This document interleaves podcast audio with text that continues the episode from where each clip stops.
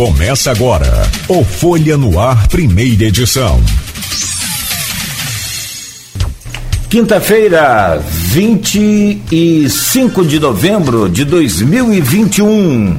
Está começando pela Folha FM 98,3, emissora do grupo Folha da Manhã, mais um Folha no Ar, primeira edição. Nesse programa de hoje, conforme a gente já anunciou, temos o prazer de receber aqui o Fabiano de Paula, presidente da Fundação Municipal da Infância e da Adolescência.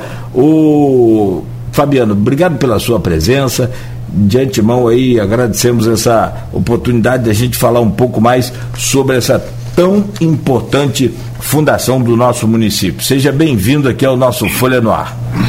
Bom dia. Bom dia, Arnaldo. Bom dia, Cláudio, bom dia a todos os ouvintes e a todos que estão nos assistindo aí no Folha FM. Bem-vindo, amigo. Deixa eu trazer o bom dia também do Arnaldo Neto. E já nessa sequência aí, Arnaldo, no seu bom dia, cumprimentando, né? É, eu já peço a você para começar esse bate-papo aí com o nosso Fabiano. É um prazer, Arnaldo, sempre muito bom tê-lo conosco aqui no Folha no Ar. Seja bem-vindo, Arnaldo. Opa, bom dia, Nogueira. Bom dia, Fabiano. Obrigado pela participação aqui com a gente. Bom dia, sobretudo, a você, ouvinte da Folha FM. Fabiano, vamos começar falando basicamente, pra, pra, de maneira geral, qual o papel da Fundação Municipal de Infância e Juventude na atuação em defesa dos menores, na questão do acolhimento dessas crianças, é, é, de incentivo e apoio às casas de acolhimento, no, no, apoio ao Conselho Tutelar, de maneira geral. Se a gente for pincelar, qual o papel da Fundação Municipal de Infância e Juventude na atuação no município? Então, Arnaldo, é, o que, que ocorre? A Fundação Municipal da Infância e Juventude ela é responsável pelas pelas oito casas de acolhimento né, do município, pelos cinco conselhos tutelares, né? E no combate, né, a essas questões, a gente tem o conselho tutelar que está na ponta, né, é, disso tudo aí. Eles fazem essa primeira abordagem, né, dessas crianças que estão nessa situação de vulnerabilidade, né? É, crianças que entregues para adoção ou crianças que estão nas ruas aí, né, em, com mães que são é, mães, mães e pais que são é, dependentes químicos, que são pacientes psiquiátricos, né. Então é feita essa abordagem, são é, no caso, é, encaminhadas à, à, central de regulação, né, depois de uma decisão judicial, para que, que seja feita para que seja feito o acolhimento né, em uma das nossas casas de acolhimento institucional. Você assumiu a fundação, é, agora não vou lembrar exatamente quando que foi formalmente, tudo, você está na. Foi em julho, né? Mas Isso. ali em junho, de, depois da saída do é, Igor, aquela questão é, política que a gente vai abordar lá na frente um pouquinho mais. Isso. Mas é, é, a partir dali você já estava, já estava atuando na fundação, né? E assume efetivamente em julho. Mas você pega esse trabalho no meio da pandemia, né? E a gente não pode deixar de falar sobre isso. Como que tem sido a atuação nesse momento? O quanto tem é, é, dificultado a atuação da Fundação ainda essa questão da pandemia? É, é, a dificuldade que a gente tem, na verdade, são, são seria é, com relação à, oferta dos cursos. Né? Os cursos não estão deixando de ser ofertados, estão sendo ofertados de maneira online. Né? A gente tem aí é, cinco polos do Qualifica jo Jovem e do Qualifica Polo, né, que são os cursos ofertados para é, adolescentes de 18 a 29 anos. Né, e cinco núcleos né, da Fundação para atender jovens de 8 a 17 anos. Aí tem os cursos de informática, informática básica, RH, gastronomia, dentre outros aí, né? Com a, a, grande possibilidade, e nós vamos conseguir ampliar né, o número de vagas para o ano que vem, né? E, se Deus quiser, colocar ainda mais cursos. Tá? Então, assim, é, a dificuldade que gera para a fundação seriam, no caso, assim, mais crianças nas ruas, né? porque as crianças saíram da escola, né? a pobreza aumentou. Né? Isso é um dado que não tem como negar, é, é nítido, né? Tá claro. E isso realmente dificulta um pouco o trabalho né? da fundação. Agora, com relação a essa, a essa questão de aumento de crianças nas ruas, ontem nós recebemos aqui a, a doutora Anique, a promotora da, da Infância e Juventude, e ela falava sobre essa atuação conjunta que tem acontecido nas ruas. É, como que vocês têm atuado em relação a essa questão? E qual o encaminhamento que é feito? Vocês, é, é, a, o Conselho Tutelar acompanha né, essa questão dessa fiscalização em pontos já específicos em que o cidadão campista conhece e sabe que realmente está tendo um aumento dessas crianças em situação de rua. É, seja, como ela falava ontem, seja uma exploração do trabalho infantil, né, as crianças vendendo é, doces nas ruas, enfim, vendendo algo nos sinais, ou seja, realmente questão de pedinte, né, crianças que são levadas para pedir dinheiro ali nas ruas. É, essas crianças, elas são acolhidas, elas são levadas a, a, algum tipo de projeto específico? Há um projeto, por exemplo, de acolhimento é, em que ela ficaria como se fosse uma interna, por exemplo, se a criança ficaria internada, mas há um serviço intermediário que fizesse aí é, é um acolhimento durante um período e volta para casa? Como que funciona? Depois que essa criança é, é ali é, reconhecida como em criança em situação de rua, o que, que acontece com ela? Que acontece, Arnaldo? É, a criança tem que estar em uma situação de, de vulnerabilidade, tá? Essa força-tarefa que está sendo feita aí, no caso entre o Ministério Público e o Conselho Tutelar, é porque realmente a situação aumentou é, muito durante a pandemia, né? Então, assim, nós temos feito alguns seminários, algumas reuniões com algumas entidades, juntamente com, a, com o Conselho Tutelar, né? Para ver essa questão do primeiro emprego, né, desse encaminhamento para o primeiro emprego. Né, e algumas empresas né, já são parceiras, a gente está vendo a atuação de algumas empresas em campos para dar esse primeiro emprego. Uma das empresas, no caso, é o Superbom, que a gente tem alguns acolhidos já que já estão fazendo o. É,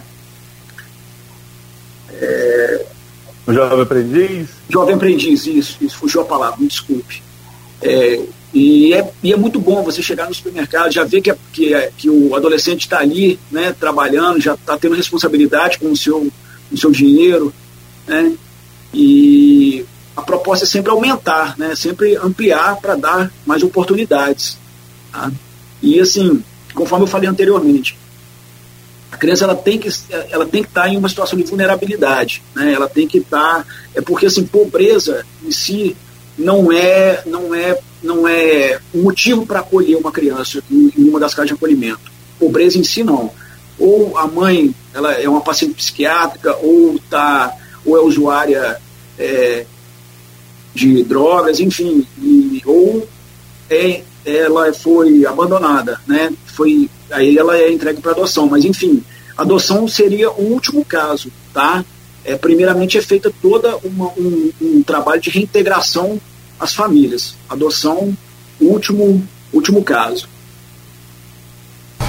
Fabiano, é, você fala assim, pobreza não é motivo para acolher ninguém na fundação, e aí eu, eu gostaria até que você explicasse um pouco mais para a gente poder entender. O, o, acho que é o artigo 7 da, da, do ECA, do Estatuto da Criança e Adolescente, fala sobre essa, essa questão da, da pobreza, que é um dos maiores desafios né, que você, por exemplo, tem, que é combater a pobreza. E, e, e, o que eu quero entender é assim: a pobreza não é motivo de acolher ninguém, mas é muitas das vezes através dessa pobreza é que a criança busca ou a família, ou enfim, busca o sustento através de meios ilícitos. E aí eu gostaria que você me explicasse por que, que a pobreza não é modo de acolher, motivo de acolher, mas é de assistência. Como é que funciona esse relacionamento com a pobreza que hoje, você pode também comentar, deve ter aumentado demais aí essa demanda na fundação.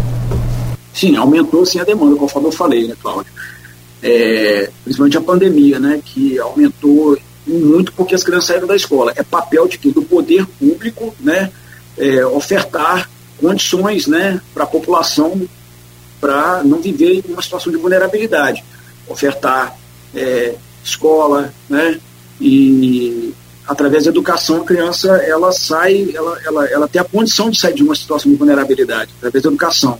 A família, se ela tiver condições, né, boas condições de poder criar, poder dar todo o auxílio, né, acho que isso aí diminui muito né, essas questões. Então, assim, é, poder público, através da Secretaria Municipal de Assistência e Desenvolvimento Econômico, é, seria é, é, o, é, o papel dela também ajudar nessa questão, tá, de diminuir essa, essa, essa, essa situação de vulnerabilidade. Bom, porque na verdade o que, que ocorre, ô Fabiano, e aí entra essa questão justamente da, da, da pobreza.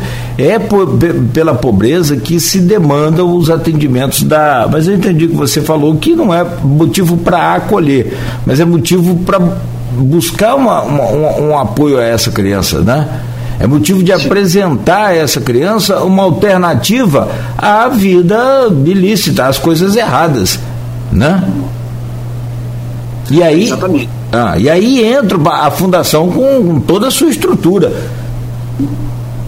Sim, a fundação oferta os cursos, né? Ela existe as casas de acolhimento, né? Então assim, a estrutura que nós oferecemos para as crianças que estão né, né, nessa situação para dar uma para dar uma oportunidade a ela, né? Isso tudo é ofertado dentro da fundação, tá? com relação à questão do curso, com relação ao serviço de reconhecimento de vínculo, a, aos custos do Qualifica, aos custos do Qualifica Polo, né?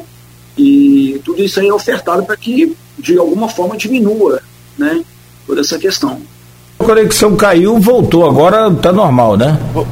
Voltou, vamos, ver, vamos ver se vai direto. Até onde vai aí? é, deu, deu, caiu aqui durante. Mas estava ouvindo vocês, estava ouvindo vocês falar sobre essa questão. Mas ontem também a gente abordava esse assunto, então está muito fresco a gente falar sobre isso é, essa questão da infância e juventude, porque conversávamos ontem também sobre esse assunto com a Anique. E você citou, Fabiano, na última, na última pergunta que eu te fiz, é, a questão do jovem aprendiz. Citou até uma empresa que já acolhe essa questão do jovem aprendiz. E ontem a Anique falava do quanto é importante para essas crianças que estão em casa de acolhimento, que já passaram de uma certa idade, que dificilmente serão inseridas numa família substituta, ou seja, seriam adotadas, né? é, o quanto é importante para esses adolescentes de 14 anos começarem a ter relação com seu primeiro emprego, a possuir seu dinheiro, e, e, e isso auxiliaria na formação é, é, dessas pessoas de maneira geral. Né? Elas teriam uma perspectiva maior de sair da casa de acolhimento quando chegasse o período de sair e ter ali já o seu primeiro emprego. Por outro lado, ela me deu essa resposta numa provocação que eu fiz, que é muito cultural nossa, é muito um tabu aqui do Brasil, de que menor não pode trabalhar de maneira nenhuma. E ela explicou, não é bem assim, né? Depois dos 14 anos, o menor pode trabalhar, sendo que ele, é, é, o empregador tem algumas é, atribuições, existem ali algumas regras que ele precisa cumprir. Hoje, você citou uh, o Grupo Superbom, por exemplo, como uh, uma empresa parceira dessa questão do Jovem Aprendiz. De maneira geral, geral sem necessariamente citar tantas empresas, é, as empresas têm esse acolhimento, é, têm esse programa, aderem a esse programa e para você, como que o que representa essa primeira oportunidade para o jovem a partir já da cidade de 14 anos? O quanto isso influencia na formação desse jovem que vive na casa de acolhimento, por exemplo? Arnaldo, então, o que, que acontece? É, lugar de, de criança, né, é na escola, a gente já sabe disso, né?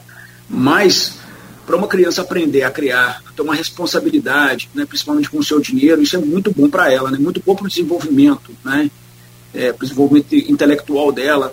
É, alguns, alguns adolescentes, por exemplo, que eu tive a oportunidade, eu fiz uma visita ao Degase um tempo atrás, né, e lá conversando com as pessoas de lá, a gente observa que alguns jovens, por exemplo, eles estão eu sempre digo isso, né, em algumas entrevistas ou em alguns seminários, o jovem ele caminha em cima do muro, né, aqueles jovens ali do Degase.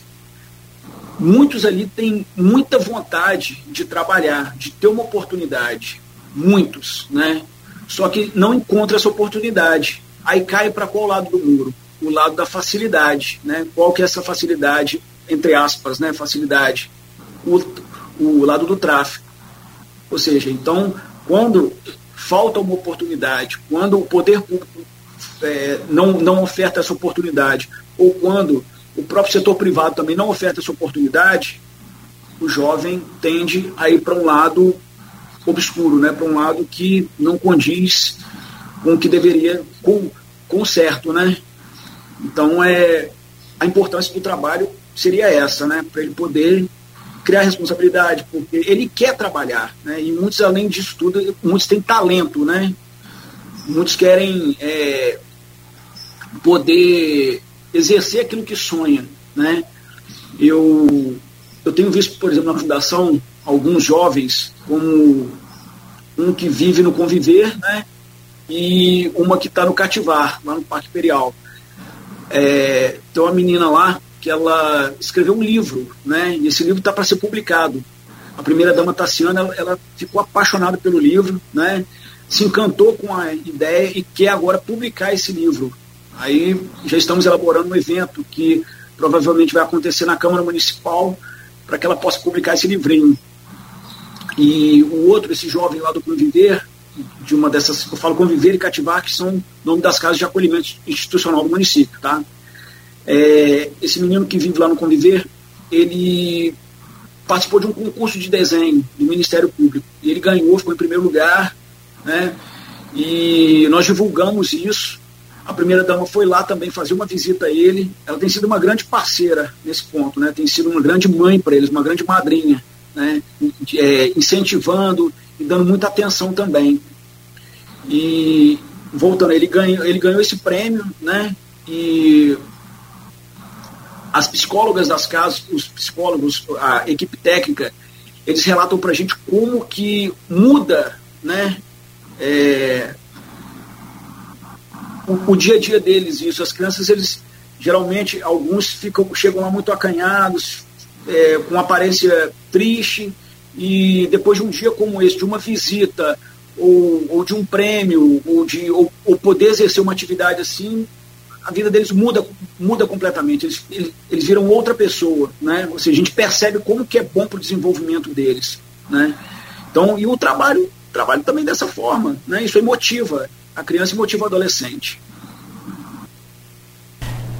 Queria colocar nessa, pegando esse fio aí que o Arnaldo deixou, é, sobre esse jovem aprendiz. Eu conversava com um empresário agora recentemente e ele falou comigo aqui, eu fiquei muito assustado, eu fiquei muito preocupado, porque vai dificultar para você, por exemplo, Fabiano, e para tantas outras instituições como a sua, né, que você preside aqui no município, para fazer um trabalho sério, bom, com efetivo resultado. Ele disse para mim, Cláudio, é, em, algumas, em algumas vezes é melhor você pagar a multa ao Ministério Público do Trabalho, a Vara da Infância, o que for, é, a contratar um jovem aprendiz. Porque essa, esse jovem dá muito trabalho para aprender, um dia tem prova, não vem estudar, a lei parece que não, não, sabe, favorece muito na visão desse empresário, vamos deixar bem claro isso. Tá? E aí eu vou te passar é, essa dificuldade justamente para que você é, é, transmita para a gente o que, o que, ocorre nesse, nesse intermédio aí entre você né, e tentar uma ação. Tá bem aqui, dando um, uma, uma, Não sei se é o meu áudio aqui ou o seu, Fabiano, desculpa. Mas está dando uma. Tá, tá me ouvindo, Cláudio? Tô te ouvindo, mas. vocês tá, tá dando uma, uma, uma espécie de um, de um ruído aqui muito forte pra gente, né, Arnaldo? Tá chegando aí até você? Tá meio estranho isso. Mas vamos lá, o, o que que precisa então e o que que você tem preparado aí para convencer esse tipo de empresário de que o jovem aprendiz vale a pena? É melhor investir no jovem aprendiz a pagar a multa? Então, Arnaldo, isso aí é, essa é uma questão a ser discutida, né, inclusive nesses seminários, né? A gente tem que mudar essa mentalidade, porque é, pensando só pelo lado financeiro fica fácil, né? Mas assim, a gente poder dar uma oportunidade a um jovem, tirá-los das ruas, né? Criar uma nova mentalidade, um, um, uma nova sistemática, eu, eu penso que é, seria bem melhor, né? Para um ser humano, né? É, para nós como sociedade. Tá? Então, assim, é, isso aí seria uma questão a ser discutida. Se ele pensar só dessa forma, ah, é melhor eu pagar a multa do que pagar o jovem porque fica difícil, se ele pensar só, só pelo lado econômico, é, é um, assim, um pouco estranho. Então, assim, acho que seria uma questão a ser discutida mesmo em um seminário, em uma audiência pública, né, para que a gente possa, de repente, é, mudar isso aí, né, é, é tentar uma nova forma, uma, um novo fluxo, né, já é uma questão a ser discutida. É, mas essa questão que essa questão que o Nogueira levantou, né, essa questão de, de convencer o empresariado, você toma também como uma missão sua, enquanto hoje presidente da Fundação Municipal de, da Infância e Juventude, Você acha que é uma, você acha que pode ser uma atribuição sua de garimpar, é, é, de conversar mesmo, de ir atrás desse empresário e chamar ele para dentro dessa discussão? Perfeitamente, Arnaldo, perfeitamente. Né? Diante de uma questão né, colocada agora como essa, né, é, é, é, assim, é o fato de chamar o próprio empresário para perto e discutir isso, essa, essa questão com ele, chamar ele para esses seminários que a gente está programando, para as audiências públicas, né, para que eles exponham essa situação. Tá? Ou seja, é, a gente tem que fazer esse caminho também, esse caminho de facilitar para o empresário. É, tem, tem, um comentário aqui do, do Maurício Batista, tem dois na verdade, né? Que ele. Primeiro ele fala que criança na escola e ponto, inclusive é um equívoco da promotora, sobre o que conversávamos aqui ontem, na visão dele. E ele fala assim, comparando o desempenho profissional daqueles que começaram a vida laboral já aos 15 anos ou antes, com aqueles que entraram no mercado de trabalho após a cidade, o relatório revela que o trabalho infantil leva a menor performance acadêmica e a empregos de pouca remuneração. Depois, Maurício, coloca pra gente aí a fonte dessa, desse relatório, por favor. E eu só trazendo para discussão e assim, a gente vai vendo que vai ficando velho né, quando a gente começa a dar exemplo da vida da gente também. E eu lembro que eu comecei a trabalhar com 14 anos num, num projeto do governo do estado, no SGE, na implantação do sistema de gestão escolar, e não tive, felizmente, problema acadêmico nenhum e a remuneração salarial, às vezes, é tão boa não, né? Mas é, dentro do mercado não é, não é das piores, graças a Deus. Então devo estar um pouquinho fora aí desse mercado. Mas claro que a exceção não se compara à regra. No seu ponto de vista, iniciar a, a, um trabalho é, concomitante ao estudo, que, que, que, respeite as regras, que deixe a criança com horários dele livre para estudar e um, no contraturno tenha algum tipo de trabalho remunerado isso auxilia ou atrapalha a formação do jovem? No seu ponto de vista, levantando esse relatório aqui que o, que o nosso ouvinte colocou aqui no, no Facebook. Arnaldo, veja bem, isso aí auxilia, né? É, mudando um pouco também, né? Todos nós, né? Para quem fez uma faculdade, fez a faculdade, estudou e fez um estágio, né? Vamos dizer assim. Ou seja, isso, na minha opinião, auxilia, né? Isso é bom para o jovem, né? Para a criança, para o né, para o jovem aprendiz, no caso, né? E acho que isso aí motiva, né? É, eu, eu até brinco com alguns deles que, que eu já sei que já trabalham, né, como jovem aprendiz nas casas de, é, que são das casas de acolhimento. Eu chego, brinco, ah, já, é, já começou, você vai me pagar um açaí, então você vê como muda, né? Como isso motiva, como deixa ele bem, né? Ou seja, é, poxa, eu estou sendo valorizado. Né? Então, com certeza isso aí auxilia também na vida acadêmica, sabe? Eu acho que é, é bom para ele. É, 7 horas 33 minutos. Vamos fazer uma pausa rápida então, meu caro. Eu não tô, eu não tô conseguindo ouvir. Ah, só um instante, deixa eu abrir aqui para poder não, chegar. Não, é, vai chegar aí agora. Não, não tô ouvindo. Não, o problema aqui foi no entre o computador e a cadeira. O aplicativozinho sentado aqui deu ruim. Desculpa.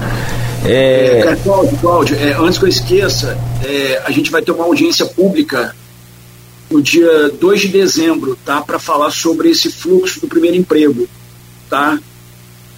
É, vai ser no dia 2 de dezembro, lá na Câmara Municipal de Campos.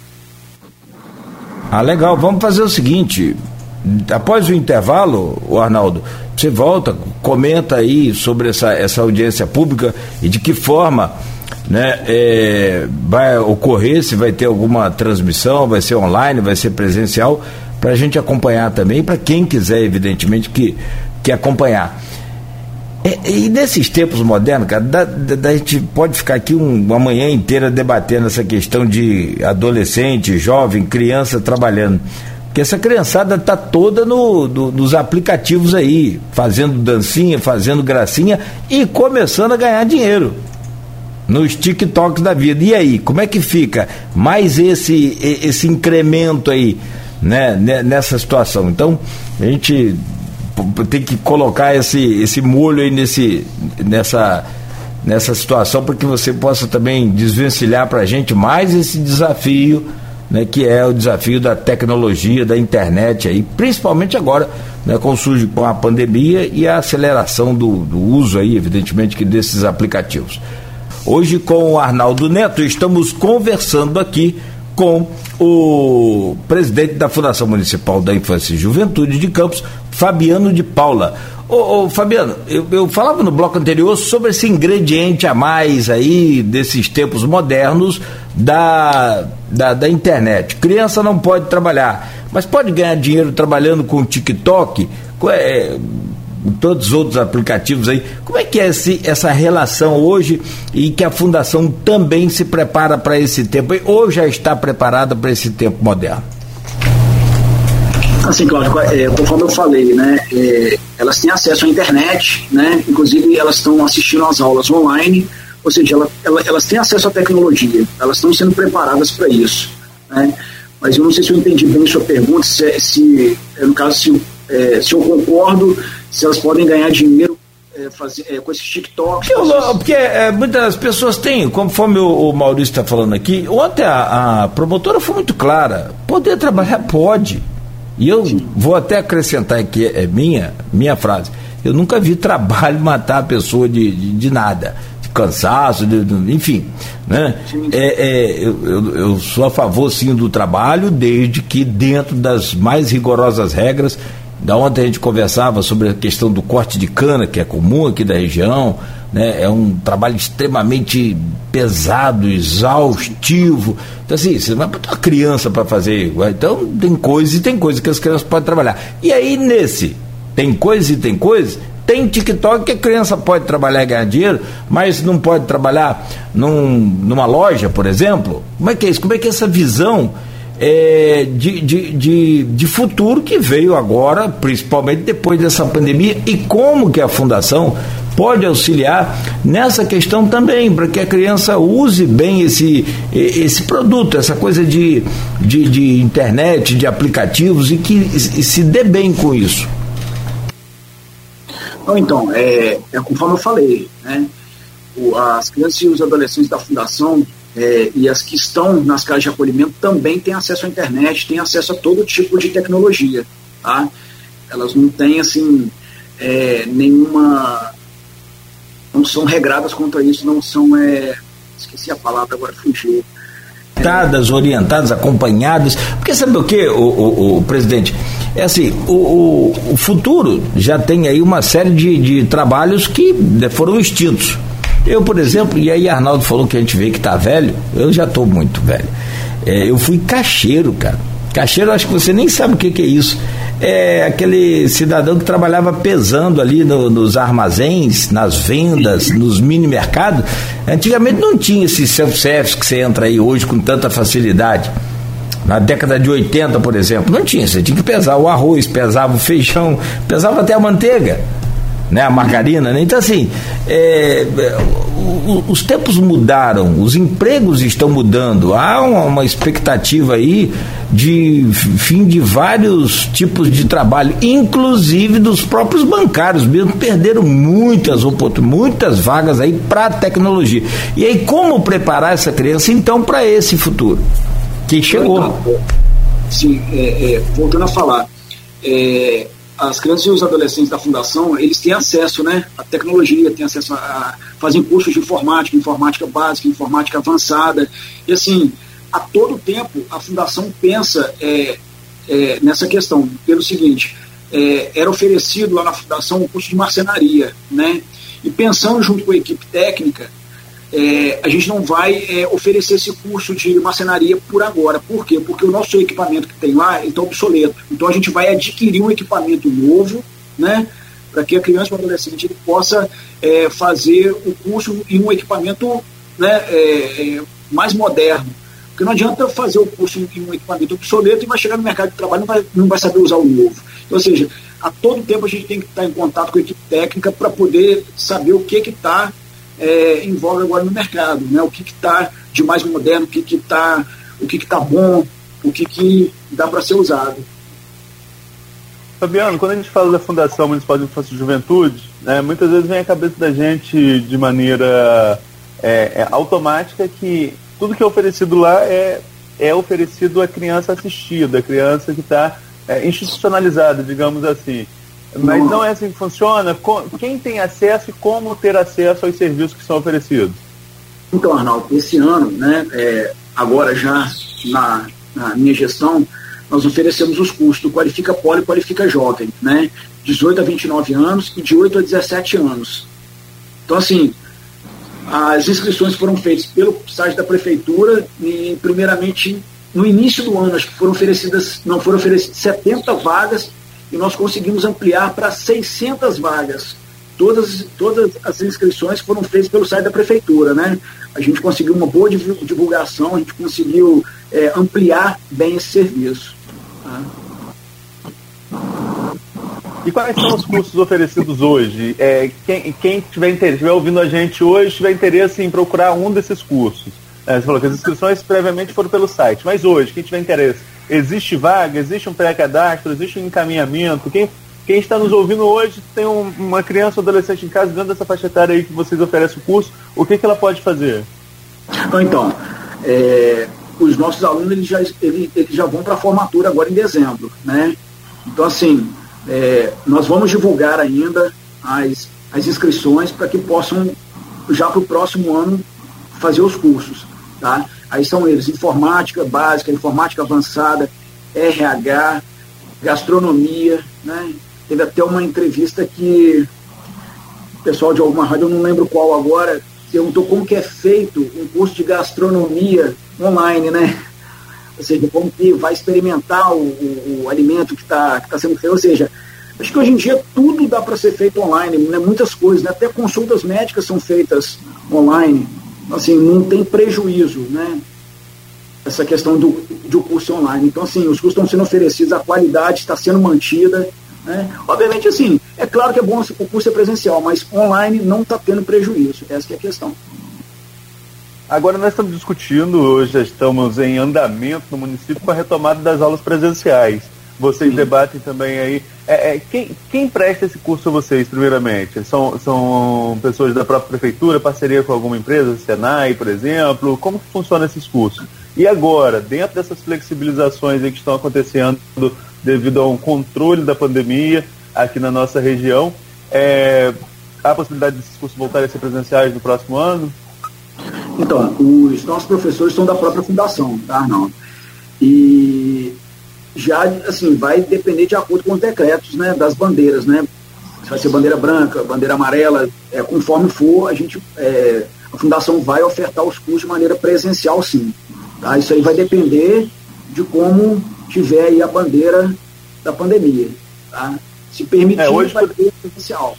Senão, hoje, por exemplo, nós Hoje, por exemplo, nós estamos na bandeira branca, né? Já estarei permitido esse retorno presencial. Mas aí você falou, já está quase caminhando para a formatura, quase que, né? É, é, já está concluindo. Tal, talvez não tenha necessidade. Então, próxima, as próximas turmas, se continuarmos na, na, bandeira branca da maneira que, que está hoje, né? A, a tendência é que volte para presencial, né?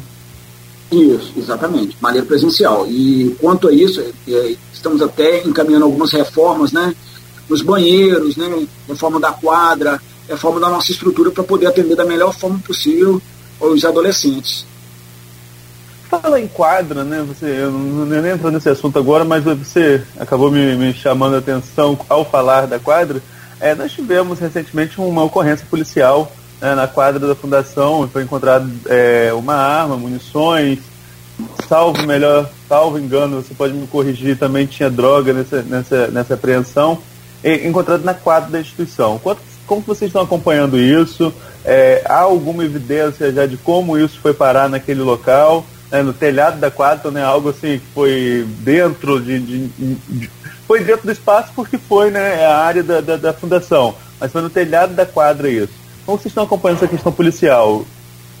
Arnaldo, então, eu deixei o meu contato né, com a Polícia Militar. Até onde eu estou sabendo, eles estão, estão, é, estão sendo feitas as investigações, mas por hora nós não temos nenhum tipo de informação a respeito de como as armas foram para lá. Enfim, a gente não tem nenhuma informação. O que eu sei atualmente é que as investigações estão sendo feitas. Neto, o negócio ali foi pesado. Eu tô com uma relação de coisas aqui que foram apreendidas, só pra gente ressaltar aqui. É, um revólver calibre 38 com numeração suprimida, é, 38 munições, calibre 38, 270 munições, calibre 9 milímetros, 65 munições de calibre 40, 12. É isso mesmo, presidente? Ba ba bate essa relação aí, o negócio é muito pesado, né, rapaz? É, foi o que eu, foi o que eu li na matéria também, né? Cinco munições, é, cinco munições calibre 762, carregadores de calibre 380, é, 27 munições calibre 5568, negócio pesado ali e naturalmente é, é, tem que ser apurado e investigado aí. Sim. O que a gente sabe é que a guarda faz um patrulhamento, né? Mas assim, por hora o que posso dizer que, é, que as investigações estão sendo feitas, mas que nada, nada ainda chegou para nós na fundação. Tá? A gente está sempre em contato com a PM, com a Polícia Civil, mas por hora só mesmo é, investigações estão sendo feitas né, pela polícia. Ô, ô, Fabiano, ah, desculpa, Arnaldo, não só colocar uma questão, até para você fazer um, um, resumo, ou pode até explicar melhor, fica à vontade, desse período que você está à frente da fundação. O que, que deu para fazer lá e que te é, é, satisfaz e que te deixa feliz, ou que você projeta para fazer no ano que vem? Dá para fazer um balanço desse período aí que você está à frente da fundação? Então, Arnaldo, é, Cláudio, desculpe, Cláudio Arnaldo. É, é, a gente sabe que não é falar mal do governo anterior, tá? Eu não quero que vocês me entendam assim, porque é conforme o, próprio prefeito Vladimir sempre fala para gente. É, é, governar, é fazer uma gestão olhando para frente, né? Mas tem coisa que não dá para a gente esquecer, né? Que durante quatro anos não foi feito muita coisa na fundação. A fundação não aconteceu ali, né? Então, eu sempre digo para minha equipe, né? para que a gente caminhe juntos, para que a gente se fortaleça juntos ali, porque os desafios são grandes, tá? É, tem muita coisa para poder fazer. Obviamente, assim, não dá para fazer tudo assim de uma hora para outra. Né? A gente está no primeiro ano de governo. No caso, eu estou há quatro meses, né? Pouco mais quatro meses da fundação. A eu tenho uma excelente equipe, né? E a gente conseguiu fazer né, a horta solidária, é, reativar a horta solidária, lá atrás da fundação, uma horta gigante. Gostaria até de agradecer o meu querido amigo PC, né, que, que é uma pessoa formidável que está ali, é, que cuida da horta ali. Né. É, a gente vai fazer algumas hortas também nos acolhimentos institucionais da fundação, porque nós temos quatro, são oito, né, quatro que são da que são do município, né, que a estrutura é do município. Os outros quatro são alugados. E esses quatro que são do município, eles têm uma área muito boa para poder fazer essa horta também, né? Ou seja, as crianças vão participar do cultivo, né, da colheita, né? É mais uma, mais uma parte boa também, né? É, é, a estrutura também do Conselho Tutelar, né? É, ficou, acho que por mais de dois anos, o conselho, é, tinham dois conselhos que eram juntos, né, um, um em cima do outro. E a fundação estava respondendo uma ação civil pública por conta disso. Agora, na nossa gestão, a gente conseguiu desmembrar. O Conselho Tutelar 2 já está em Guarulhos, lá na Francisco Lamego. Né? Ou seja, foi uma grande conquista. Foi uma promessa de campanha do prefeito Vladimir e agora, na nossa gestão, a gente conseguiu fazer esse, esse desmembramento. Né? Foi uma grande conquista também. É, a nossa a, a, frota de carros também dos, dos conselhos tutelares. A gente conseguiu fazer entrega ontem, né? Uma determinação também do MP. Ontem a gente conseguiu, juntamente com o secretário de, de Administração e Recursos Humanos, professor Weiner, né? Muita gratidão a ele, porque a gente conseguiu também devolver os carros né, bons, em perfeitas condições de trabalho para os conselhos tutelares. E tem outras questões também que a gente está conseguindo caminhar bem, né? É, no, na gestão anterior, né? No governo passado a gente tinha muito problema com o abastecimento. Até uma reunião ontem com o Ministério Público, com a doutora Nick, ela disse, olha, já é um problema que é passado, a gente não tem mais preocupação com isso, né? Então, assim, esse primeiro ano agora, nós estamos, assim, apagando alguns incêndios, né? A gente está é, é, é, pavimentando é, um, um, caminho bom para a fundação, né? Para que ano que vem, a partir do ano de 2022, a gente possa é, fazer com que a fundação cresça, né? que ela vire uma fundação de verdade, que ela vire uma fundação é, é que, que favoreça as crianças e, e, e, os, e os, adolescentes, dão, dão, dão, dão total condições a eles, né? que faça uma boa gestão para as casas de acolhimentos e, e para os conselhos tutelares.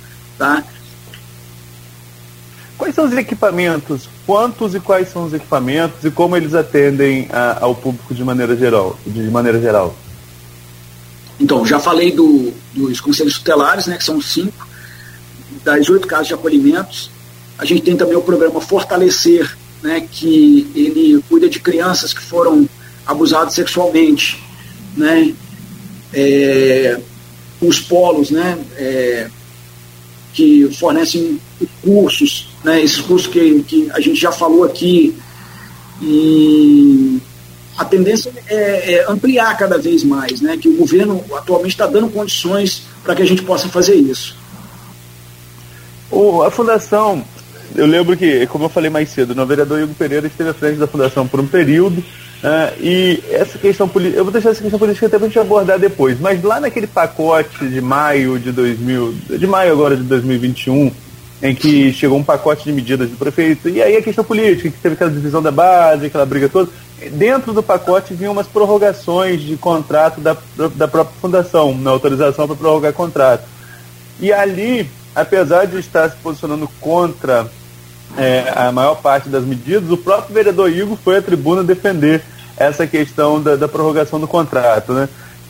Isso mostra que quem passa por aí vê a importância do trabalho, no meu ponto de vista. Já mostra que, como ele teve uma passagem para ele, viu essa importância do trabalho como que é preparado, como que é a equipe de vocês? Né? Você falou, vocês oferecem cursos, vocês têm essas casas de acolhimento, acredito que deve ter psicólogos aí para atender essas crianças.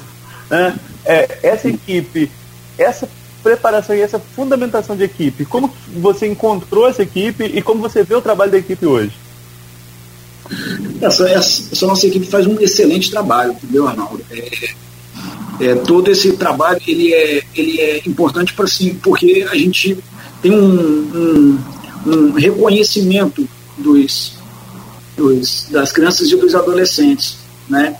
Porque, é conforme até falei sobre alguns adolescentes, né? Esse que, esse que ganhou esse prêmio do desenho e a menina que está escrevendo o livrinho, né? Os relatos que as psicólogas passam para a gente de como se desenvolveram e como, e como elas têm se, se apresentado melhor né? Ou seja, é feito todo um trabalho psicológico para a gente poder visualizar isso. Tá? É, chegou a fonte aqui do, do, do Maurício, Arnaldo, voltando lá a nossa conexão com a internet, o streaming lá, ele coloca aí a fonte lá do, do relatório, só registrando aqui, tá? É através do site livre de trabalho infantil.org.br é essa relação de, de trabalho infantil com evasão de. Opa! Com evasão da escola. É, é, é, muito complicado se entender isso é, ah, é bem mas difícil. Mas você levanta, você levanta um ponto aí da escolar, que é um ponto que a gente deve abordar com, com o Fabiano. Né? É, é, é interessante você lembra, lembrar disso. Você, é, você falou, né, Fabiano? Os cursos que são oferecidos, eles não são apenas para os jovens em, em situação de acolhimento, né, que sejam é, é, é, é, para o público geral. E aí a minha pergunta é, tem regra, né? Não, também é para o público geral, mas deve, ter algum tipo de regra. Essa questão do fluxo escolar, por exemplo, de, de o aluno tem que estar devidamente matriculado em alguma instituição, é, vocês acompanham isso também? Isso, isso. Tem que estar matriculado numa escola, tem que estar é, registrado naquele ECAD, né? Ou seja, tem, essa, tem, essa, tem algumas regrinhas sim. E essa aí que é, que é a regra principal. Né? E lá no site da prefeitura é tudo isso aí é explicado. Né? Ou seja, não, não tem assim. É, tanto é que foram, é, foram, é, foram ofertadas 600 vagas, né? temos 600 matrículas feitas. Né? Ou seja, no início foram ofertadas 70 e, fomos, e ampliamos para 600. Ou seja, não, não existe uma dificuldade essas matrículas, né? É só estar tá, se matriculado na escola, está escrito no ECAD. Agora que você falou, está terminando o ano, vem formatura e a previsão são de quantas vagas para o próximo ano? Já tem esse planejamento? Já tenho, já. É, vou tentar pegar aqui por escrito, Arnaldo. É, Com a previsão são de 3.660 vagas. É uma ampliação considerável, né? Isso, isso. Ampliação considerável. A gente está com uma força-tarefa aí para que a gente possa ofertar o máximo possível de vagas é, da oportunidade, né? Esse que é o nosso, um dos nossos lemas lá na fundação, com a nossa equipe. Tá? 3 mil a previsão. Esses cursos são oferecidos em equipamentos próprios de vocês, em prédios próprios de vocês? É, é, tem parceria para utilizar algum prédio da própria rede da educação? Como que é? Como que funciona? Sim, é, estão sendo oferecidos lá na própria fundação mesmo, tá? E a gente está estudando aí algumas, algumas, algumas parcerias, sim, né? alocação de algum imóvel, de repente, para poder funcionar uma sala de aula, para poder ofertar o curso. A gente está estudando essa, essa possibilidade ainda. Perfeito. Bom, Arnaldo, Fabiano, eh, deixa eu fazer um intervalo rápido aqui, pedir licença aos senhores, quem nos acompanha também aí, rapidamente para a gente fazer esse intervalo e voltar. Tem um tema que eu quero falar ainda com você, o presidente, daqui a pouco, e se o Arnaldo permite deixar um gancho para o próximo bloco. Foi tema do Enem agora, desse polêmico Enem aí, a invisibilidade a falta do registro civil e também, é claro, evidente, acontece né, aqui na nossa cidade, na, na nossa região. É, eu vi um caso de uma menina que só tem o um nome, não tem sobrenome. Ah, não tem acesso nem à escola. Vocês enfrentam esse tipo de situação? Tem alguma ação nesse sentido? Hoje, conversando com o presidente da Fundação da Infância e Juventude de Campos, o Fabiano de e eu deixava uma pergunta, Fabiano, justamente sobre esse tema aí que é recorrente no Brasil e tem muitos casos aí. Eu gostaria de saber como é que é a atuação da Fundação no, no que diz respeito à invisibilidade também, né? a falta de registro é, dessas crianças acontece em Campos? Tem alguma ação? Tem algum caso? Como é que é essa, essa situação aqui com a sua, com a sua fundação? Então, é, é, Cláudio, é, há uns dias atrás, né, o Conselho Tutelar, o conselheiro abordou um suposto adolescente. Né, suposto por quê? Porque ao final nós descobrimos que ele não era um adolescente, ele tinha, vamos dizer, uns 27, 28 anos, ou seja, não era para estar em uma casa de acolhimento. Ele foi acolhido né, em uma das nossas casas. E chegou lá dessa forma, sem documento nenhum, dizendo que tinha 17 anos. E a nossa gerente né, dessa casa de acolhimento, a Jerusa, ela desconfiou, né? Já, é, já tem uma certa experiência, já tem uma, uma estrada aí, e ela desconfiou e começou a, a ver umas estratégias para poder ver qual seria a idade dele, né? Aí teve uma hora que ele cortou a boca, ela pediu para tirar uma foto, mandou para uma, uma amiga que é dentista, né? E ela disse, ó, ele não tem 17 anos, né? E começou a fazer as buscas, né? A, é porque ele tinha vindo de Vitória da Conquista, de Vitória da Conquista ele foi para São Fidélis e foi fazendo essas buscas aí, juntamente com o Conselho Tutelar. E, por fim, é, descobriram que o nome dele, que ele tinha se apresentado, não era aquele, né? Foram atrás do YouTube também, que ele tinha algumas gravações no YouTube, que ele apresentava com aquele nome ali. Foram no Ministério da Educação também para ver o nome dele e fazendo essa busca aí, esse caminho aí, né? Estou resumindo é, conseguiram ver que realmente ele não era, não tinha 17 anos, que ele não era um adolescente, ele já tinha uma certa, ele já tinha uma idade mais avançada, ou seja, não era para estar em uma casa de acolhimento. Ou seja, esse foi o primeiro problema que eu peguei, é, mais ou menos no sentido da sua pergunta, tá? Então assim, é, é para ser feita algumas buscas, né, para que a gente possa é, entender se realmente não existe nenhuma documentação, não existe nada a respeito da criança ou do adolescente, né? Aí para isso é, um grande parceiro, um grande, um grande equipamento que pode auxiliar muito bem nessa questão seria o Conselho Tutelar. Fabiano, eu queria falar um pouco sobre. Eu sou, sou de uma cidade, nós, nós não temos lá a Fundação de Infância e Juventude, mas é, a gente observa muito que equipamentos é, culturais, até mesmo equipamentos de, de, que ofertem cursos, algum tipo de qualificação, na minha cidade, que é em São João da Barra, esses equipamentos são muito centralizados. E isso é uma crítica muito forte dos distritos do, do, do da cidade. Estou falando da cidade extremamente pequena em relação a campos.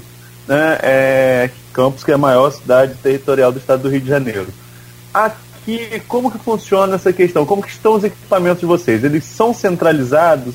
É, há a possibilidade de se estender isso para, para, para os locais mais distantes do município? Estou falando de Santo Eduardo ao Farol, é, indo de ponta a ponta do município para oferecer esse atendimento? Sim, perfeitamente. A gente está é, é, ampliando, né, fazendo esses polos. Né, vão ser cinco polos da fundação para poder ofertar esses cursos, né, para poder expandir o máximo possível e dar acesso aos, aos jovens, aos adolescentes a esses cursos. Tá? Quais seriam esses polos? Onde eles estariam localizados? O, o primeiro já está sendo até feita a avaliação do imóvel. Né? A gente vai alugar um imóvel lá no Parque Guarulhos. Né? Aí vai, é, é uma casa onde vão ser ofertados cursos, né? É, é, luta, jiu-jitsu, karatê, informática, os cursos que a gente oferece na fundação e ampliar ainda, né? Para que a gente possa alcançar esse número de 3.660 vagas no ano que vem. Mas assim, vocês têm pelo menos uma ideia de quais locais, quais as localidades que vão receber esses equipamentos? Então, por hora, é, a gente tem lá no Parque Guarulhos, que já está sendo feita a avaliação desse imóvel. A gente está vendo alguns imóveis também que são próprios da prefeitura para poder, né, para não precisar entrar no aluguel, né, para poder avaliar se vale a pena reformar ou se vale a pena é, investir no aluguel. E no Parque Prazeres também, né, a gente tem um imóvel que é próprio da prefeitura, que está lá. A gente está avaliando a possibilidade de colocar no Parque Prazeres. É, travessão temos também um imóvel que é próprio também, que funcionou algum um equipamento nosso lá também. A gente está vendo a possibilidade de reativar. E estamos aí, estamos aí vendo também a possibilidade de outros de, de para poder complementar, né? É, mais outros dois polos aí, né, para o ano que vem, que seriam cinco polos. A Fundação ela é vinculada à Secretaria de Desenvolvimento Humano e Social. Né? A gente já conversou aqui com o secretário de Desenvolvimento, Rodrigo, Rodrigo Carvalho, e eu fiz uma pergunta a ele que vou fazer a você também pelo mesmo contexto.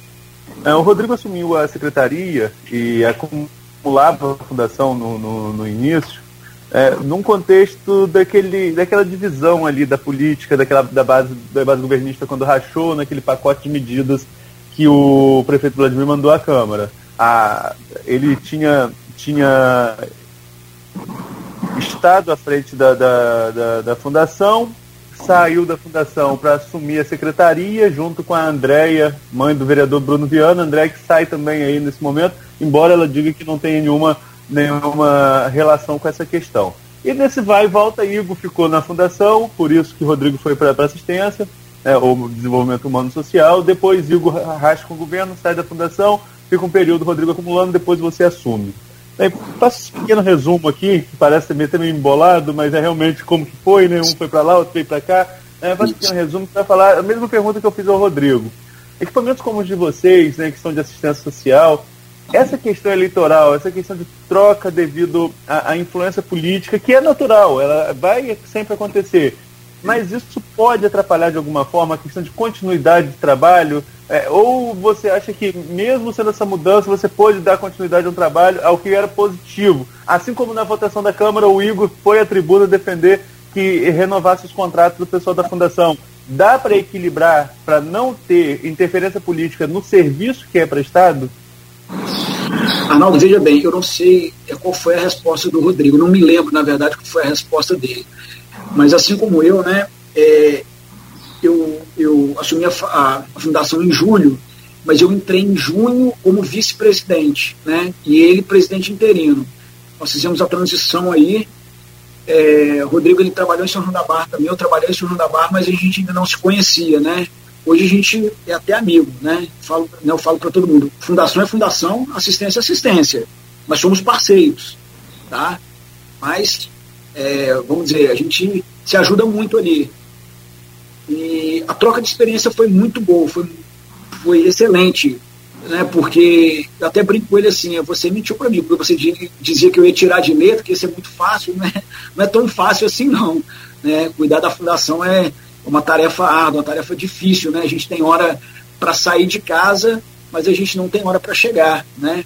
Às vezes a gente chega em casa 10, 11 horas da noite, eu me lembro que eu cheguei na fundação E quando deu cinco e meia da tarde, é, o vigia disse para mim que ele iria fechar, para né, eu ir adiantar logo o trabalho, porque ele iria fechar. Eu disse, poxa, mas é, eu não posso ficar aqui mais tempo. Então, é, mas eu vou fechar. Você tem a cópia da chave? Eu disse para ele, não tenho.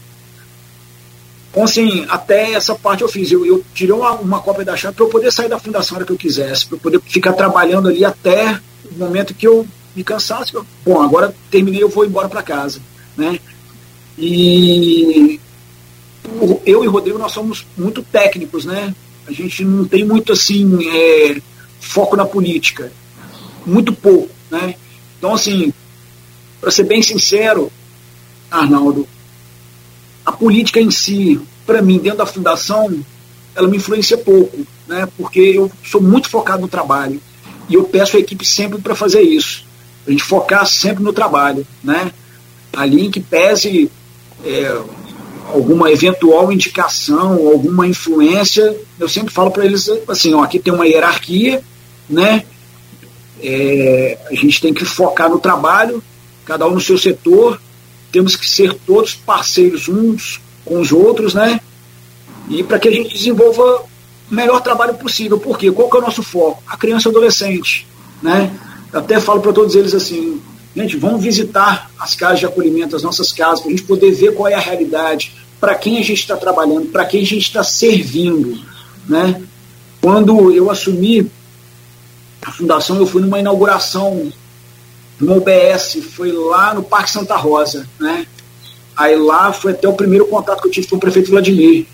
Aí disse assim para mim, olha, é, Fabiano, cuida daquelas casas como se fosse sua própria casa e cuida daquelas crianças como se fosse o próprio filho. Eu falei, não, perfeitamente, prefeito. Assumi a, o compromisso e eu vou honrar. E é dessa forma, né? respondendo a sua pergunta, a, a política influencia pouco, porque é, para um técnico, né, a gente foca muito no trabalho, né, em si, então influencia pouco, tá? Agora a gente falando um pouco de, de experiências recentes, né, o, o, você já citou aí o serviço de convivência e fortalecimento de vínculos. Teve uma experiência aí numa participação de um, um evento que é, é, é global, né? E como que foi, como que é essa experiência para esses jovens que participam dessas, dessas é, esses eventos, digamos assim, né? O que foi essa participação interna internacional, inclusive, e o que está sendo preparado também para o Natal, né? Questão de Natal também tem novidade aí nessa, nessa questão, nesses equipamentos da Fundação, não é isso? Isso, exatamente, né? É todo Natal são feitas as comemorações. Eu até tive ontem no, no Lara, né? Um acolhimento institucional, onde lá a Romilda, né? Que é a, a nossa gerente, ela faz, assim como todos, assim como em todos os outros acolhimentos, né? As crianças fazem festas de aniversários, né? É comemorar os aniversários. E nesses aniversários, elas colocam é, no celular assim, é, igual a gente está fazendo aqui, né? Com o Skype e, e a família dela, né? Quando, as, quando algumas têm família, coloca a família para poder participar também pelo Skype, na hora do parabéns. E assim, as, as festas são muito, muito bem elaboradas e o Natal também, né? Então, até disse assim para elas, ó, o Natal eu pretendo passar em cada casa para poder ficar um pouquinho com vocês e tudo, para a gente poder comemorar, e está sendo assim programado, né, direitinho. E esse Global Science Opera, né, foi a primeira iniciativa de ópera da história a produzir obras com uma comunidade global, né? Ela, em 2019, ela comemorou 100 anos, né, de expedições da Eddington e do eclipse solar que da suporte à teoria da relatividade geral de Einstein, né? E foram mais de 20 países representativos. Isso, assim, no caso, né, para a participação das crianças e dos adolescentes foi de extrema importância, né? Mais uma vez, sempre ressaltando que isso tudo traz mais ainda, traz mais motivação a elas, tá? Deixa eu só é, entrar também num gancho aí e abrir uma, um outro tema que a gente conversava mais cedo um pouco onde você, presidente, anunciava essa questão da audiência pública que vai acontecer na Câmara, né? E aí eu, eu queria te pedir justamente isso, que você detalhasse essa audiência, é, de que forma a gente, como imprensa, pode participar e, claro, como que a população pode participar também nessa audiência pública, de que forma pode contribuir com sugestão, com ideias, com, sei lá, planos aí para a fundação. Então, a, a, a Folha está convidada né, a, a participar. É, essa ideia surgiu né, pelo vereador Leão Gomes, né, que ele é do, do, ele, é da, ele é o presidente da Comissão de Direitos Humanos e Minorias, né? E essa audiência pública vai ser realizada no dia 2 do 12, né? E a finalidade é trazer essa união do poder público, né? As, as instituições privadas e a sociedade civil, né? Que dá importância, né? Da qualificação dos jovens, inserção dos mesmos ao primeiro emprego. Então, assim, vai acontecer nessa data e toda a imprensa está convidada, tá? E lá poderemos fazer perguntas, debater as ideias, enfim. A população também está convidada, tá? É só é, chegar é, é, lá, dar o nome, não precisa de fazer inscrição, tá? É, a gente vai fazer uma divulgação ainda e sempre com esse intuito também de debater essas ideias. E as instituições são a Obra, a Obra de São Salvador, Fundação CDL e a Secretaria de Desenvolvimento Humano vai participar, os conselhos tutelares e a Comissão de Direitos Humanos e Minorias da Câmara. Fabiano, você falou um pouco sobre é, o, a questão do, do, que a sua atuação é técnica, né? É, qual a sua formação e qual a sua experiência pregressa antes de chegar à, à Fundação Municipal de Infância e Juventude? Então, Arnaldo, eu sou advogado, né? Como todos sabem, e sempre atuei na área civil, né? E até então não tinha tanto contato com a parte da infância, não tinha tanto contato. Já tive alguns processos, né? Na área da infância e juventude, mas nada assim de muita expressão, tá? E, mas assim, como advogado é muito bom, né? Você porque é, como a gente já tem contato com a legislação, com as jurisprudências, né, com os entendimentos, então, é, para a gente hoje ter uma leitura melhor sobre o ECA, sobre o CONANDA, né, como funcionam é, as casas de acolhimento, porque a gente, todo mundo, né, a gente tem uma, é, uma visão às vezes equivocada né, de uma casa de acolhimento, né, é, como são ofertados os serviços lá dentro. Então, assim, é, no caso, a minha formação jurídica me deu, me deu uma boa base para isso, né, para eu poder ter esse enfrentamento, para eu poder ter essa, essa noção do que, de, de como funciona e de como as coisas ainda podem evoluir ainda mais. Tá? Mas você tem alguma experiência pública também antes de passar, sim, de sim, chegar sim. à fundação? Sim, eu trabalhei no controle interno, né, na prefeitura de Macaé e no controle interno da prefeitura de São João da Barra e fui também é, procurador geral da Câmara em São João da Barra, na gestão do, do então presidente Alex Firme.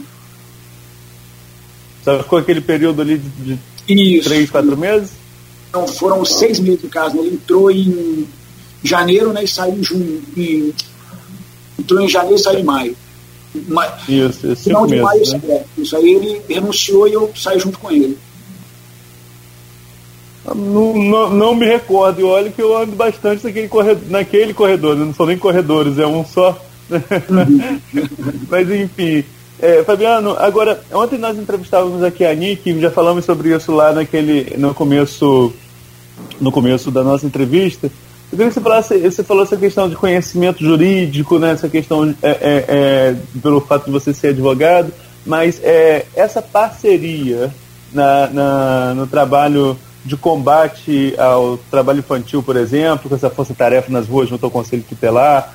Como que funciona? Você falou também teve uma reunião ontem com a própria NIC, né, para tratar de algum assunto em relação a, a, abastecimento. E eu lembro que no começo dessa gestão, ainda sob a presidência do, do, do Igor Pereira, teve um problema desse de, de desabastecimento nas casas de acolhimento e, e logo foi resolvido. Inclusive o MP chegou a, a, a, pontuar a possibilidade de uma ação civil pública para, para o cumprimento da, da, do abastecimento desses equipamentos.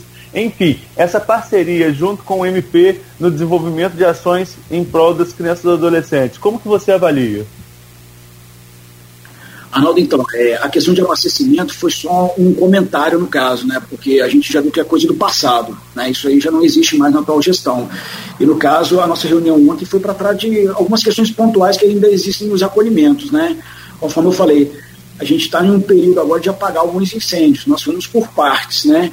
A questão de a, a parte estrutural dos conselhos tutelares, a frota de carros, os aluguéis, e agora, gente, e, e, nesse, e nessa reunião de ontem, nós partimos para algumas questões de, de utensílios domésticos, é, é, é, roupas de cama, toalhas, brinquedos, algumas para poder acrescentar, né, tornar o espaço mais humanizado dos acolhimentos, né, melhorar o espaço deles. Tá?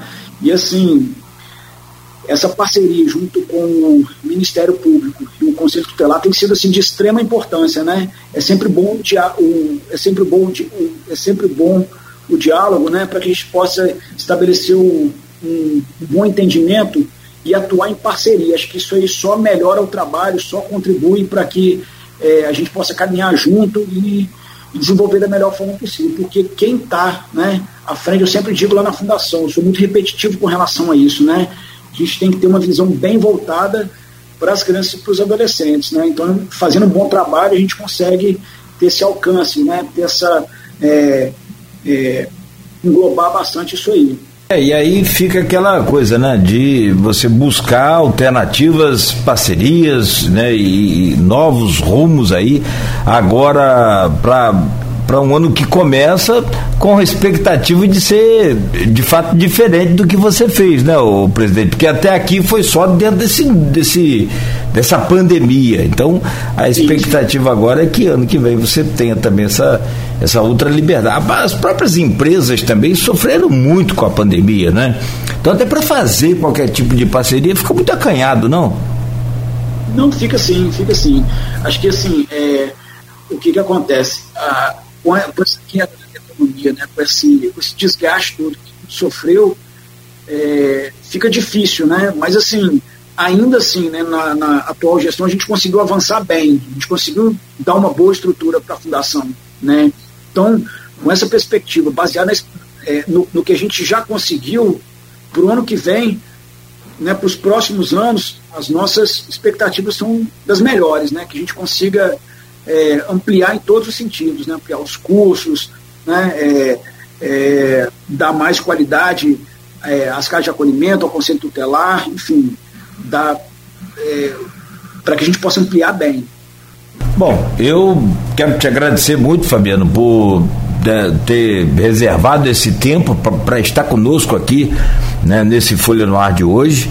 Desejar todo sucesso aí a você, que cuidando da, das nossas crianças, a gente não vai punir os homens né, de amanhã. Então, é, é, importantíssimo esse trabalho com criança. Eu sempre que posso, a gente sempre fala, né? Você quer é, melhorar o trânsito, cuida das crianças primeiro, porque não adianta você ficar com. Eu, sinceramente, sou muito prático nessa questão.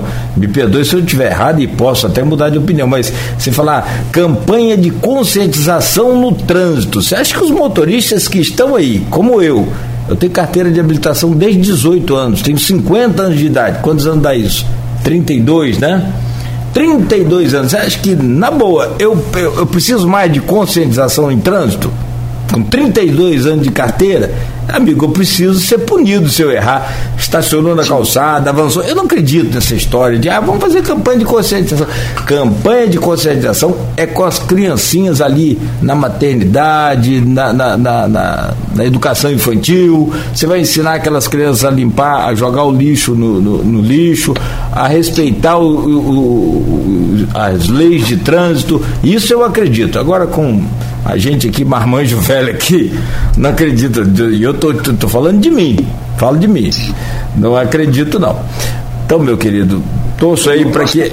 Eu, desculpa. É, no caso, Cláudio, a gente está numa próxima campanha aí, hum. esse combate, né? É, a, ao abuso sexual infantil, né? Nós vamos fazer uma ação lá em Pernambuco, né? Lá em Ponta da Lama. Tá? A gente está planejando ainda tudo direitinho, para que a gente possa, juntamente com o Conselho Tutelar, para a gente faça uma ação lá, tá? que, é um, que é um tema que está muito em voga agora também, né? E até para o ano que vem, né? Que é, no caso maio do ano que maio, o mês de maio é o maio é, é, o, é o mês do combate a, ao abuso sexual infantil. A gente já está planejando até ações para o ano que vem, né? Porque é, é um tema que nada melhor do que você trabalhar um tema é. como esse, né? Sempre lembrando do Disque 100, né? Então, e, esse, é, e esse aí sim eu acredito na conscientização. Na conscientização, principalmente do combate. E no encorajamento das pessoas de denunciar. Tem que ter coragem, acredito, né, Arnaldo?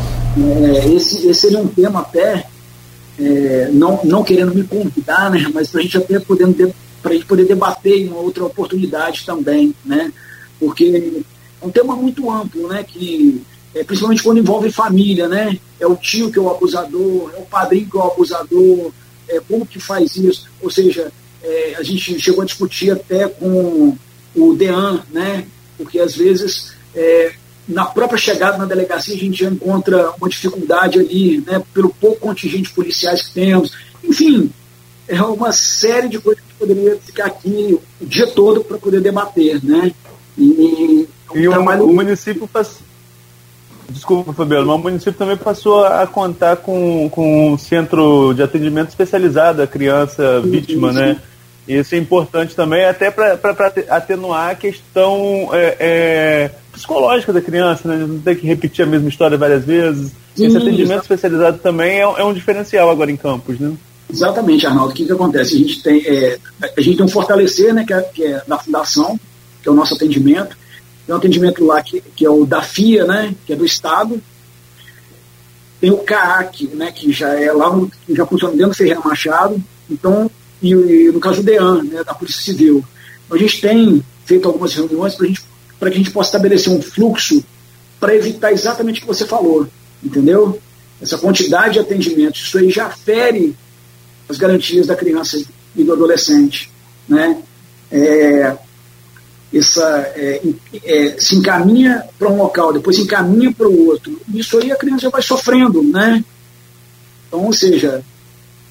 Ela já sofreu, né? Já foi vítima, ainda tem que passar por essa. É... Continua sofrendo, exatamente. Então, assim, é, nessas discussões a gente tem debatido para que a gente possa estabelecer um fluxo só, né? para que não fique essa coisa, ah, isso aí é só do fortalecer, é município, ah, não, é da FIA, do Estado, para que ninguém fique puxando para um lado só, para que, que a gente estabeleça um fluxo, né? para que a criança não sofra com relação a isso. Né? Tá. E gostaria de agradecer a vocês aí pelo convite, mais uma vez, Arnaldo e Cláudio, Agradecer também né, ao prefeito Vladimir pela oportunidade que ele me deu. A primeira-dama Tassiana, que tem sido uma grande parceira aí, né, é, nesses eventos, nas casas de acolhimento. Ela tem dado grande importância né, a essas questões. E agradecer também ao vereador Leão Gomes também, que agora ele tem feito algumas visitas, né? As casas de acolhimento, ele sempre fala para mim, ó, oh, Fernando, isso não é politicagem não, você me desculpe, mas eu vou fiscalizar sim, né? Eu preciso fiscalizar. Ele que defende a bandeira, né, da inclusão, ele tem focado muito nisso, né? Às vezes é, teve uma casa de acolhimento que ele chegou e falou, poxa, aqui não tem nenhuma rampa, que absurdo isso, vocês não podem fazer uma. Ou seja, isso ajuda, isso contribui, né? Por isso que eu não tenho nenhum problema com o Ministério Público atualmente, né? Porque eu vejo como. Eu vejo a doutora Ani como uma grande parceira, né? Ela é uma orientação, ou seja, me ajuda a, a ver o que, que, tá, o, que, o que temos que fazer ainda, o, o, o, longo, o longo caminho que temos que percorrer ainda. Né? Isso tudo tem sido muito bom e ajuda no crescimento da fundação. Aí tudo que for para contribuir nesse sentido, né, eu sou. Eu, eu, as portas estão, estão abertas sempre. Tá? Eu agradeço aí a oportunidade de estar aqui hoje falando com vocês. É, e espero aí, né, ser convidado posteriormente para que a gente possa debater outros temas também, tá? Obrigado. Com certeza. Obrigado, Fabiano. Ô, Arnaldo, fique à vontade. Opa, Nogueira, só agradecer ao Fabiano pela disponibilidade de ficar com a gente. Claro que outras, outras oportunidades teremos para abordar outros assuntos que não se esgotam, né? Essa questão aí do, de acolhimento, de uh, oferecer cursos para crianças, para adolescentes, inserção no mercado de trabalho, são assuntos que sempre vão estar em, em, em destaque, além desse, infelizmente, esse destaque negativo, mas que tem que ser discutido, inclusive para abrir a mente das pessoas, para incentivar a questão da denúncia, que é essa questão da violência doméstica, violência contra criança e adolescente. Este foi o Folha no Ar, primeira edição. Fechamos por hoje. Amanhã a gente volta às sete da manhã.